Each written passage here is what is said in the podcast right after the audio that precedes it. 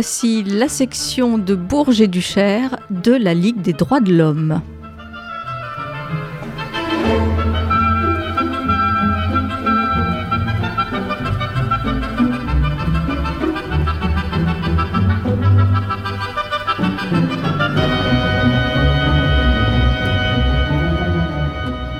Bonjour à toutes et tous. Voici la dernière émission de l'année de la Ligue des droits de l'homme, la section de Bourges et Cher.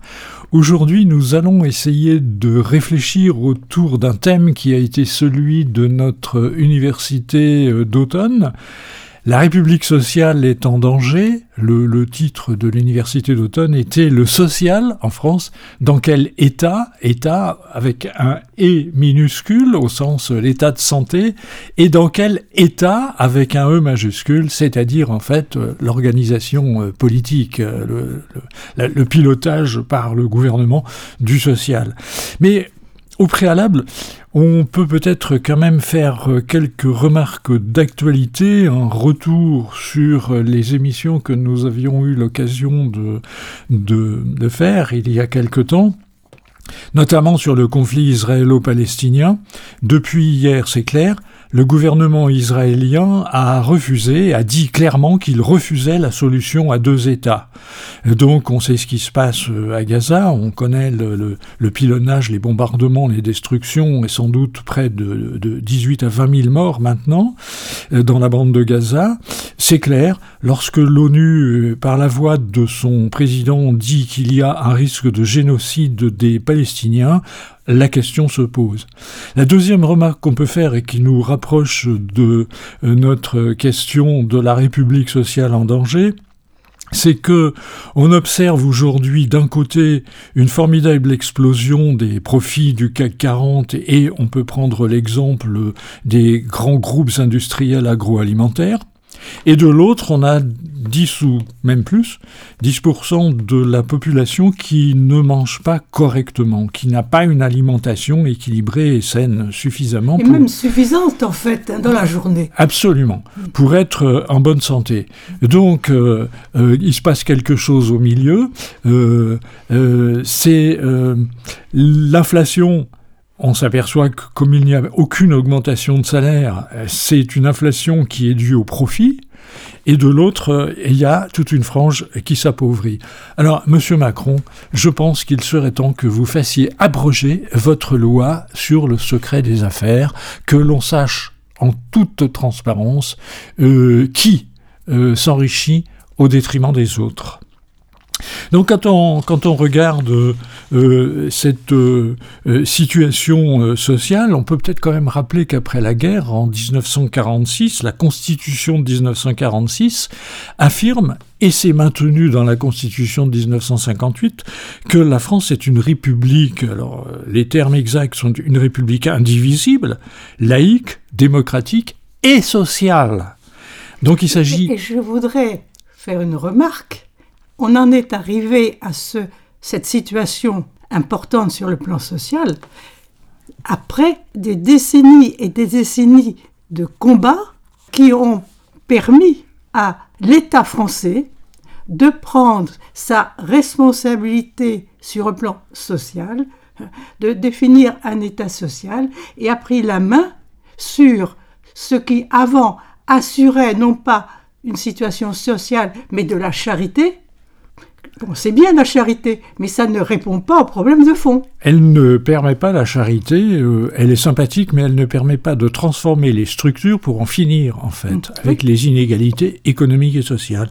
Ce que tu es en train de nous dire, c'est que depuis le 19e siècle, ce que l'on a appelé à l'époque, ce que les historiens appellent le mouvement ouvrier, tous les acquis sociaux ont été acquis par des luttes. Absolument. Ça n'a pas été donné. Euh, non, c'est pas assis sur un siège que les affaires se passent. Hein. Voilà. Donc en, 1946, il, et c'est quelque part le, le, CNR, le Conseil national de la résistance, qui, qui avait au fond semé les graines.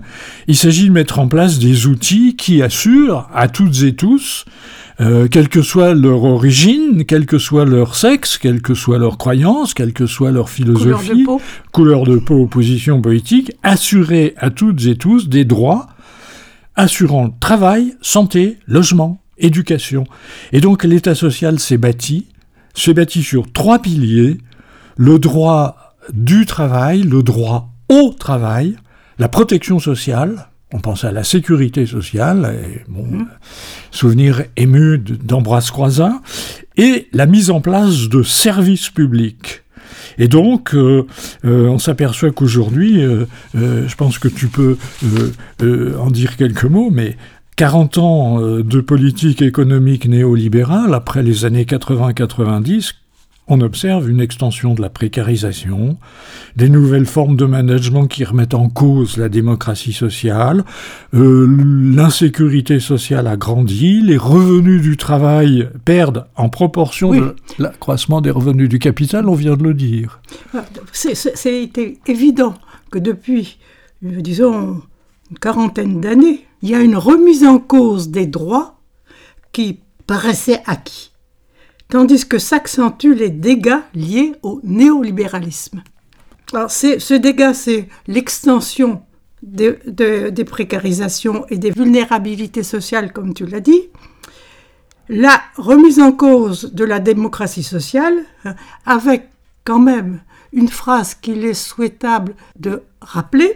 En 2007, le vice-président du MEDEF déclare qu'il est temps de défaire méthodiquement le programme du Conseil national de la résistance.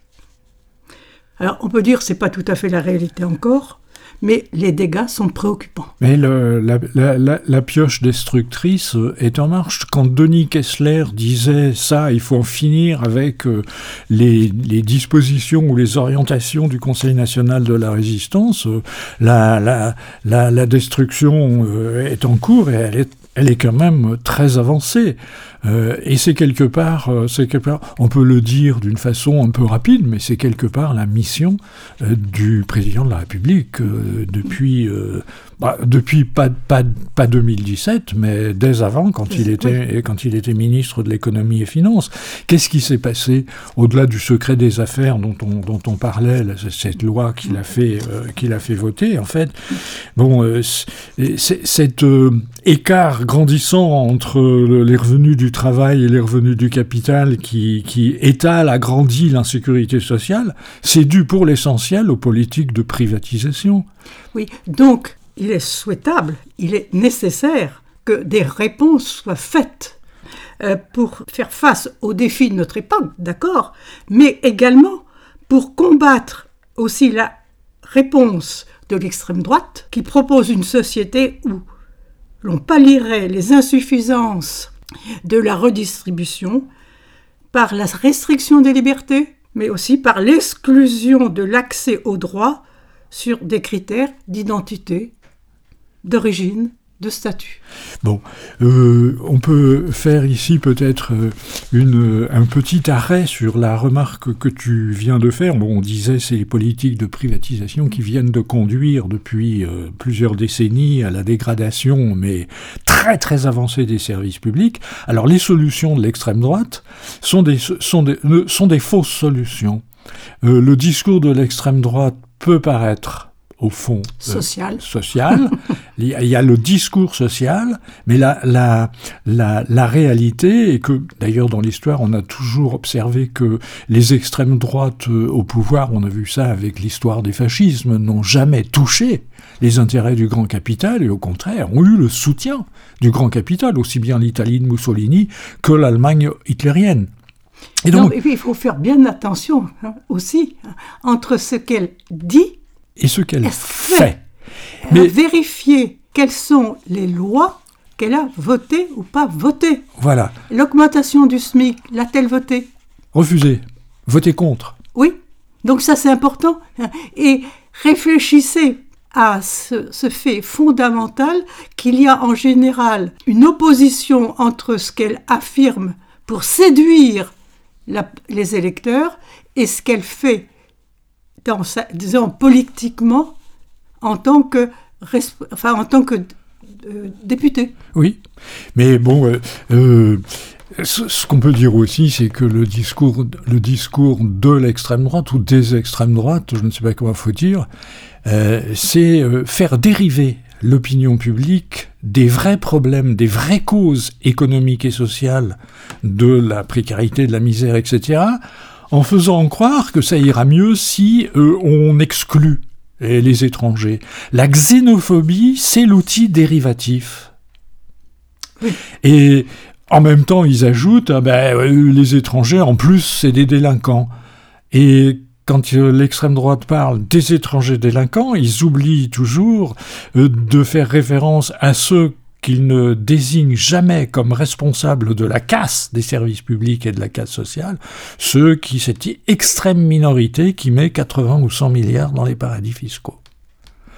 Et donc, cette dégradation des services publics, ben, il n'y a plus en France d'égalité, euh, d'accès aux droits fondamentaux. Euh, c'est menacé. Droit au logement, droit à la santé, droit à l'école, droit. Euh, moi, j'ai une question. On vient de décrire une situation préoccupante qui semble plutôt se dégrader que s'améliorer. Et pour moi, la question, c'est que fait le pouvoir par rapport à cette situation? Eh bien, euh, peut-être qu'on peut donner un élément de réponse. Euh, euh, que dit et que fait le pouvoir? C'est très clair.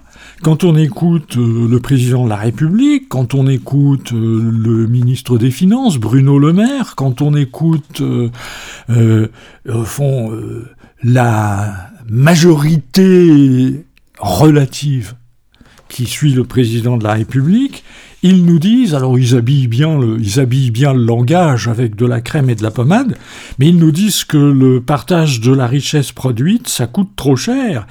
C'est-à-dire que, là, au fond, ce qu'ils nous disent vraiment, c'est que la dépense publique est trop élevée. Rappelez-vous, Macron disant que ça coûte un poignon de dingue, que euh, de s'occuper euh, du social. Donc, le pouvoir politique en charge aujourd'hui, mais il est rejoint, on venait de le dire tout à l'heure, il est rejoint par la droite et par l'extrême droite qui fustigent ensemble l'assistanat. Là, on vient de mettre en avant l'idée que Macron, pardon, notre président, ne répond pas à la situation et même à des comportements inverses de ce qui devrait être pour redresser la situation. La preuve, les ordonnances Macron contredisent le principe constitutionnel d'égalité en droit. Les contrats de travail sont désormais définis par convention et non par la loi. Ce qui fait que les règles du travail varient et sont variables en fonction de l'entreprise. En fait, il réinstalle une sorte de féodalité. Le seigneur euh, avait ma mise sur sa paysannerie. Euh, je te protège, tu travailles pour moi. Euh, et c'était variable selon les, seigneuries dans le royaume de France ou bon, dans l'Europe des princes. Et, ici, la loi disparaît derrière le contrat. Ben oui. Bon, ben c'est la réinstallation d'une féodalité économique. Et cette féodalité économique, on la voit très bien aujourd'hui. Euh, quand on dit le, le, pouvoir, la droite et l'extrême droite se rejoignent pour fustiger ensemble l'assistanat, bon, euh, vous les pauvres, la bossez un peu, vous êtes des assistés, ils se rejoignent ils se rejoignent pour mettre en cause l'universalité des droits. Ils proposent de subordonner l'accès aux droits à un mérite ou à des contreparties. Je t'aide tu travailles gratuitement une partie de ton temps. T'es au chômage, bah tu vas bosser 15 heures par semaine euh, gratuitement. Euh, comme ça, tu pourras recevoir une aide. Tu seras pas aidé si tu n'as pas la bonne nationalité, si t'as pas la bonne couleur, si t'as pas la bonne, euh, origine géographique. On a des exemples de discrimination. on peut donner, on peut donner un cas c'est euh, le jeune d'origine maghrébine euh, qui est à Bac plus 5, qui est ingénieur. il peut être effectivement embauché sans problème, puis il peut tomber sur une entreprise qui lui dise Ah non, monsieur, on ne peut pas vous prendre, vous êtes trop diplômé. Il y a toujours une explication. Il y a toujours une explication. Qui, Et ne donne pas l'impression que l'explication est de nature raciste. Oui. Et en fait, les assistés, Mais enfin, qu'est-ce que ça veut dire assister? Mais euh, le type, euh, le, le, le, type qui a la voiture de fonction, euh, qui ne paye pas l'essence, qui n'a jamais de carottes à éplucher ou de pommes de terre à éplucher pour préparer la, la cantine, le, type qui voyage avec son jet privé, le type et qui, et qui pollue énormément. Mais c'est quoi les assister? C'est qui les assister? C'est une vraie question. En fait, les politiques, euh, les politiques qui sont conduites aujourd'hui euh, semblent ouvrir une guerre des pauvres contre les plus pauvres encore. Et c'est totalement contraire au principe de la Constitution et des déclarations universelles. Ah, on peut prendre l'exemple sur le travail. Tu, tu peut-être, oui, mais on peut, après avoir fait une analyse, bon, que je pourrais qualifier de préoccupante de l'attitude de notre responsable politique.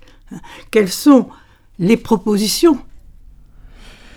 Ben, euh, les propositions, euh, les, premières propositions qu'on peut faire, c'est de leur rappeler qu'ils euh, devraient bien relire les, grandes, les grands articles de droit qui ont été adoptés soit au niveau français, soit au niveau européen, soit, au niveau, international, euh, autant de, tant de textes, de conventions, de déclarations dont la France est signataire, parce que quand même, en ce, qui concerne le travail, on, assiste à un recul. Euh, du, bah, des conditions de travail, il suffit. Voilà, du droit du travail. L'ubérisation, voilà. la précarisation, euh, ce management autoritaire, et parfois très technocratique, de la part de gens qui, au fond, euh, euh, ont peut-être une, formation HEC euh, commerciale au niveau, etc., mais qui savent pas ce que c'est que de mettre les mains dans l'huile, par exemple. Et donc, il faudrait quand même revenir à la législation fondatrice, des législations fondatrices. De se référer aux législations plutôt que de baser les rapports du travail sur des rapports de force entre deux personnes dont l'une détient le pouvoir sur l'autre qui, pour essayer de garder son travail, acceptera, par ma foi, la remise en cause des conditions normales de travail. Alors on pourrait peut-être quand même euh, euh, rappeler que bon, la France en est signataire et euh, elle avait un code du travail, alors sous prétexte que le code du travail était trop long, trop long à lire, hein, il a fallu l'alléger. Oh, ça, ils ont réussi à l'alléger. Mais on pourrait rappeler que il serait quand même urgent qu'il se repenche sur la question du code du travail, très simplement, sans forcément ajouter des pages et des pages, mais tout simplement pour qu'il puisse correspondre à la Déclaration universelle des droits de l'homme de 1948 et son article 23. Ça tient même pas en une page. Je cite, la France est signataire hein, de cette euh, euh, Déclaration universelle. Article 23, Déclaration universelle des droits de l'homme de 1948. Toute personne, toute personne, alors on, entend euh, que quelle que soit son origine, sa couleur, etc., etc., toute personne a droit au travail, au libre choix de son travail, à des conditions satisfaisantes de travail et à la protection contre le chômage. Tous ont droit, sans aucune discrimination, à un salaire égal pour un travail égal. Ben les, amis, on en est loin avec Macron. On, on en était déjà loin avec ceux qui l'ayant précédé ont continué à utiliser la pioche destructrice. Et puis, il y a d'autres, d'autres dispositions législatives qui ne sont pas appliquées. La Charte sociale européenne, l'article 22, qui dit que euh, chaque euh, travailleur a le droit de prendre part à la détermination et à l'amélioration des conditions et du milieu du travail, les conditions de travail, le sens du travail. Ma petit pépère Macron l'oublie, ça, puisque je dis ça d'une façon ironique. Un, peu légère. Un peu légère. Mais ne, ne l'est-il pas léger sur le plan social Quand il dit ça coûte un poignon de dingue la disparition des comités d'hygiène et de sécurité, les, CHSCT, euh, qui, était contenu, qui, qui est contenu dans les ordonnances, c'est quoi ça? Ça contredit justement cet article. Où le salarié doit pouvoir, directement ou par l'intermédiaire de ses représentants syndicaux, prendre part à la détermination des conditions de travail. Et puis, il y a aussi euh, le préambule de la Constitution de, de 1946. Chacun a le droit de travailler et de trouver un emploi.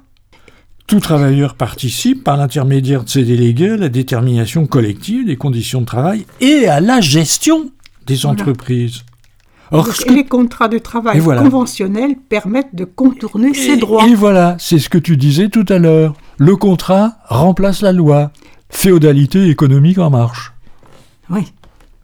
Il y a, un bouleversement dans la notion de, des relations et non seulement les, ordonnances Macron contredisent les principes de notre droit constitutionnel, ils contredisent ceux de l'Organisation internationale du travail, et c'est donc une atteinte aux droits et libertés des salariés, et c'est donc une atteinte à la démocratie.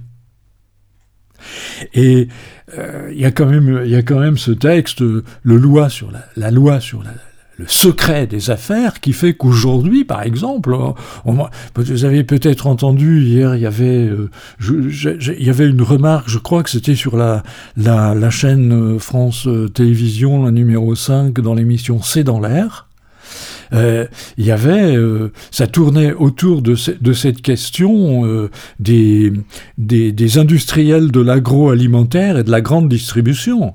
là, les poches se remplissent. Et on est aujourd'hui dans l'incapacité de savoir comment sont fabriqués les prix, comment sont déterminés les prix. Mais c'est le secret des affaires qui le permet, qui le rend possible. On, voit, le, on voit, le, résultat euh, dans le, dans le caddie. Enfin, Bruno Le Maire dit que l'inflation, euh, l'inflation, euh, c'est fini. Ouais, c'est fini. Oui, mais sauf que elle continue, elle continue, elle, le taux, le taux d'inflation diminue peut-être, mais s'il est, est, plus de, pour l'alimentaire, s'il est plus de 20%, il est de 18, mais ça veut dire que ça continue à augmenter, Monsieur Bruno Le Maire. Et puis, il y a eu aussi la, réforme de, l'assurance. Il faut rappeler quand même, euh, il y a eu, alors euh, ceux qui en ont été victimes le savent, mais il y a eu la réforme de l'assurance chômage, avec une réduction des droits. Pour avoir droit au chômage, il faudra avoir travaillé 6 mois au lieu de 24. 6 mois sur 24 au lieu de 4 mois. Hein. Donc, euh, je, je, je, reprécise parce que je me prenais euh, les pieds dans le tapis. Hein. faudra avoir travaillé 6 mois sur 24 au lieu de 4, pour avoir droit au chômage. Bon, c'est quoi ça? Bah, c'est une amélioration des conditions de travail. C'est une amélioration des conditions de travail et c'est, on fait des économies sur le poignon de dingue. Mais bon, c'est quand même pas mal une société en fait où vous avez les pauvres qui financent les riches. Bon, passons. Euh, c'est donc euh, une société qui est de moins en moins solidaire. Ah, pour le moins. On en est où sur le plan de la solidarité? Tu disais tout à l'heure, la charité c'est bien, mais ça résoudra pas les problèmes. Ça apportera secours, mais ça, ça ne changera pas l'organisation qui crée les injustices.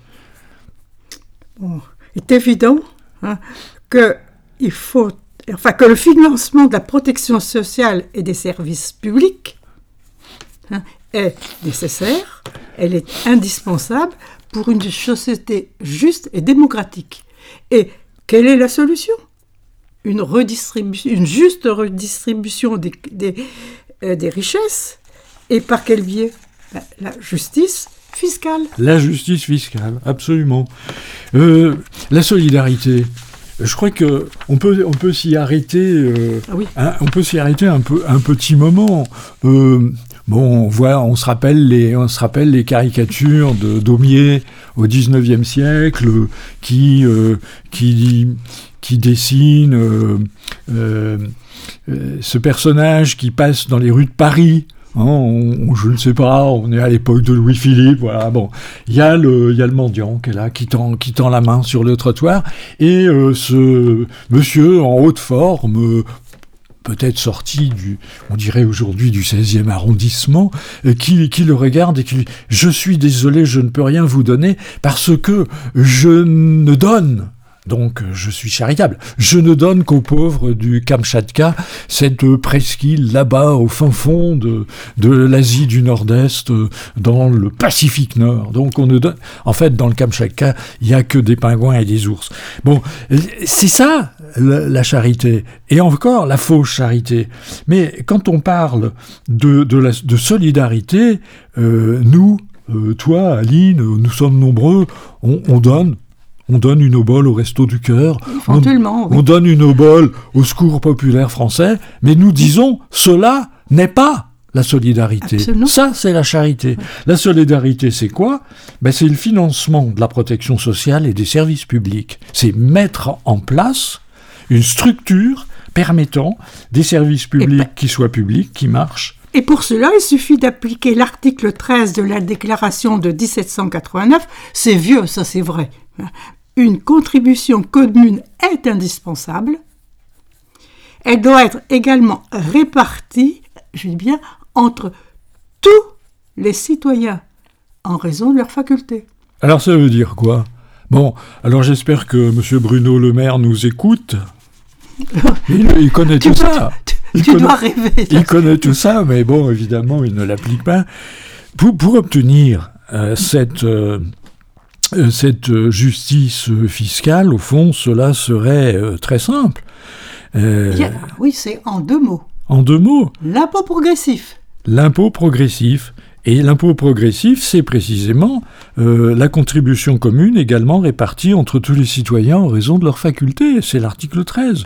Il faut privilégier cet impôt progressif parce que lui seul, s'il porte sur tous les types de revenus, les salaires, les honoraires, les dividendes, les patrimoines, les revenus du capital, il garantira une justice fiscale et donc la justice sociale.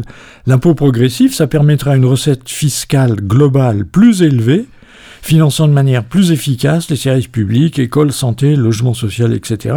Et ça permettra de taper moins en bas et de taper un peu plus en haut. Donc il faudrait pour obtenir cette justice fiscale, renforcer le contrôle des migrations, non pas de population, c'est le thème actuel, les populations, mais il serait plutôt souhaitable de s'interroger sur le contrôle des migrations des capitaux, pour stopper le laxisme protégeant le fait des exilés fiscaux. Ben oui. Et à nouveau, on en a une véritable obsession dans cette euh, dans cette euh, émission, supprimer la loi sur le secret des affaires. Et puis aussi engager un audit de, la dette. Ah oui, ce serait une hein, bonne idée. C'est quoi le contenu de la dette? Déjà, il faudrait séparer dette publique et dette privée. Puis il faudrait peut-être échelonner, il faudrait peut-être euh, réorienter la dette publique vers l'investissement.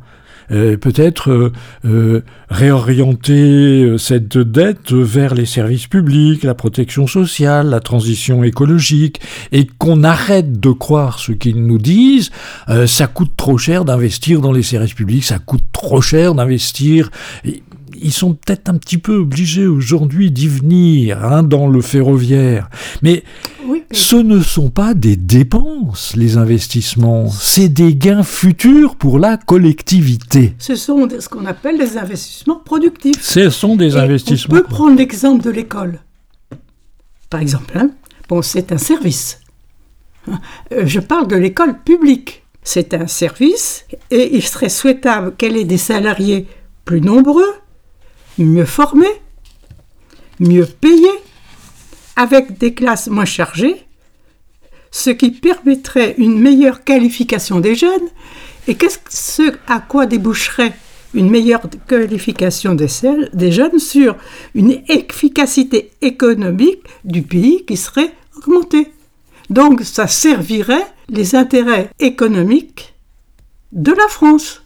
Donc euh, tu es en train de nous dire ce qui est en jeu, en fait, c'est le, financement de la protection sociale et des services publics. Bah, on, peut faire les mêmes démonstrations pour les hôpitaux, pour, pour la poste, enfin, pour, enfin bon, hein, tout ça qui ont été démantelés pour des raisons d'intérêt qui n'est pas l'intérêt de la population. Et puis, il faut, il faut aussi... Euh, euh, comprendre qu'avec euh, euh, ces politiques de justice fiscale, si elles étaient mises en place, mais là on ne peut pas compter sur les, pouvoirs actuels, ni sur les droites et extrêmes droites, mais une juste redistribution des richesses permettrait d'avoir moins de personnes dans l'assistanat.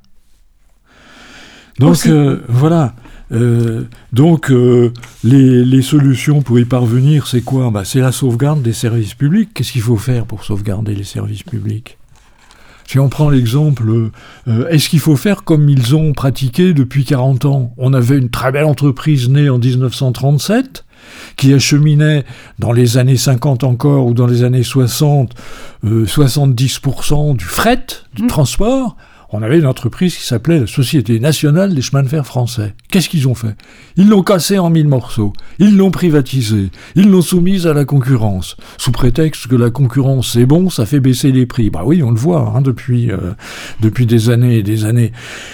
Euh, on en est arrivé à un point complètement aberrant où euh, l'entreprise de roulement paye paye au fond un droit de passage sur les rails.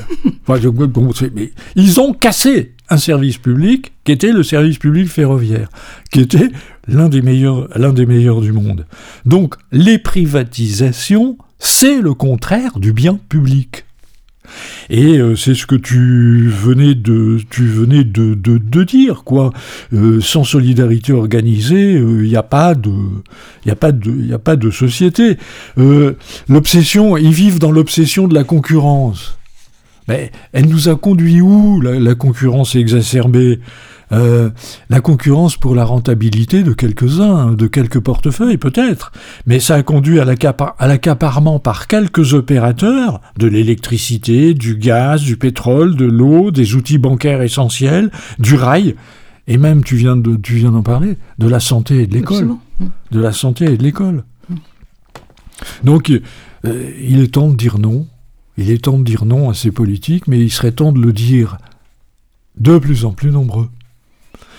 Parce que c'est contraire au bien public? Il y a des articles qui, il y a des articles de, de nos constitutions, il y a des articles qui sont élaborés au cours de notre histoire, qui restent dans le droit actuel et qui disent que euh, pour que des services publics soient vraiment des services publics, euh, il faut arrêter de, de, tout privatiser. Oui, et puis ça permettrait peut-être aussi de réduire, enfin de d'éviter la menace que représente le Rassemblement, national sur le plan politique. Euh, on n'a jamais entendu le Rassemblement national euh, proposer euh, de stopper les privatisations. Ah ben non. Jamais. Jamais. Et... Et je crois qu'il faut maintenant être suffisamment conscient du risque que représente ce parti, ce mouvement, pour dire clairement non et démontrer la réalité de leurs objectifs et de leurs projets. Oui, oui, les privatisations là qu'on nous vante, euh, qu'on nous sans arrêt, euh, c'est vanté comme étant une mise en concurrence qui serait bénéfique pour les citoyens mais c'est rien d'autre qu'une mainmise en fait d'intérêts privés sur des équipements et des entreprises qui sont les piliers en fait de l'État social. Mm. Le démantèlement de l'hôpital public, le démantèlement de l'école publique, le démantèlement de la SNCF, le démantèlement de ce qui s'appelait autrefois EDF, GDF, bon, etc., etc. L'obsession, mais ils sont dans l'obsession de la plus forte et de la plus rapide rentabilité en fait. Ils sont dans le contexte néolibéral. Quelques grands actionnaires, euh, mm. ben, leurs intérêts l'emportent sur le bien public. Et ça, débouche obligatoirement sur le recul des, droits. Simplement le recul des droits. Ça aggrave la misère, et, la misère, c'est le recul des droits, oui. Euh, ils ont privatisé les autoroutes en 2006. Et aujourd'hui, ils nous disent ah bah oui, mais on peut on peut pas euh, on peut on peut pas réguler. Mais qui avait payé les autoroutes? Absolument. Ben là, les citoyens. C'était eux ou c'était nous? Les citoyens français par euh, leurs impôts, c'est l'État qui a construit les autoroutes avec des fonds publics, et puis une fois les privatisations, eh bien le contribuable... Une fois construites, les autoroutes ont été données. Voilà. Le, le, le, contribuable, eh bien, il est tapé deux fois. Il, a, il est tapé parce qu'il a construit les autoroutes, il a financé la construction des autoroutes, puis il est tapé par des péages dont on nous dit aujourd'hui, ah ben non, on peut pas les réguler, c'est privé. Voilà la politique du gouvernement actuel. Donc il ne faut pas les laisser. Actuel et précédent. Actuel et Soyons honnêtes. Actuel et précédent. Donc euh, des gouvernements de droite et des gouvernements, comment dire, à majorité social-démocrate. Oui, mais je, je, pense que c'est vrai qu'il y a une tendance générale, mais on ne peut pas les mettre complètement dans le même sac. Oui, mais cette espèce de course euh, euh, à essayer de toujours diminuer les, les, financements pour les communs, pour les biens communs, euh, ça coûte trop cher, il y a trop d'argent public dépensé, bah, ils en sont arrivés à la fermeture des bureaux de poste, à la fermeture de services hospitaliers, à la fermeture de maternités, à la fermeture d'écoles, à la destruction de lignes de chemin de fer et à l'envol. Alors là, dans tous les domaines, à l'envol des tarifs. Oui. Donc il ne faut pas qu'on... Non, puis bon, ça crée une situation hein, de d'isolement hein, des personnes qui habitent euh, loin d'une ville. Absolument. Et ça favorise bah, le mécontentement et, disons, l'intérêt pour une éventuelle recherche de solutions du côté de, du Rassemblement national. des, extrêmes droites. Bah oui, les gens qui se trouvent aujourd'hui privés d'emploi, isolés, qui ont 50 km à faire pour aller au supermarché avec une, une voiture qui ne sera pas admise dans les grandes villes parce qu'elle est vieille et qu'elle est polluante, à ces gens-là, on, leur dit euh, vous, êtes, euh, vous êtes victime du fait qu'il y a trop d'étrangers. Hein? Bon, donc il faut pas laisser, il faut pas laisser les, les gouvernements euh, qui réaffirment sans cesse qu'il n'y a pas d'autre solution. On croirait entendre Madame Thatcher, euh, there is no alternative. Voilà, euh, bon, il y a que nous, il y a que les politiques néolibérales qui sont là. ah, ça aggrave la situation. Bah oui, mais on n'y peut rien. C'est la fatalité. C'est les lois de l'économie, comme s'il y avait des lois de l'économie. Non, l'organisation de l'économie, c'est pas des lois, c'est des hommes. C'est des hommes qui font ou qui font pas. Hein mais ils en sont aujourd'hui encore à, essayer, avec l'aide de la Commission européenne bien sûr, euh, d'imaginer que ça serait stratégique hein, euh, de privatiser les aéroports, de privatiser les ports, de privatiser les barrages hydroélectriques, euh, de privatiser les routes nationales, parce que les péages sur les autoroutes, ça suffit pas. Ce serait bien d'avoir un péage sur les routes nationales. Hein. la N551 entre Châteauroux et Bourges, ça serait bien quand même qu'il y ait un péage. Hein. Bim, blim, blim, blim, blim, blim, dans la, dans la caisse. Donc, euh, en fait, depuis, depuis euh, les politiques néolibérales qui sont conduites depuis au moins bientôt un demi-siècle, ils se sont attaqués au cœur des missions de l'État. ils ont délégué à des intérêts privés tout ce qui fonde, en fait, ce qui devrait fonder la cohésion sociale. Ben, oui, euh, peut-être que le temps, le temps passe, on peut peut-être apporter une une, une conclusion. Et quand est-ce qu'on se met, euh, sous forme d'une question, quand est-ce qu'on se met vraiment dans ce pays à faire vivre réellement la devise de la République, liberté, égalité, fraternité?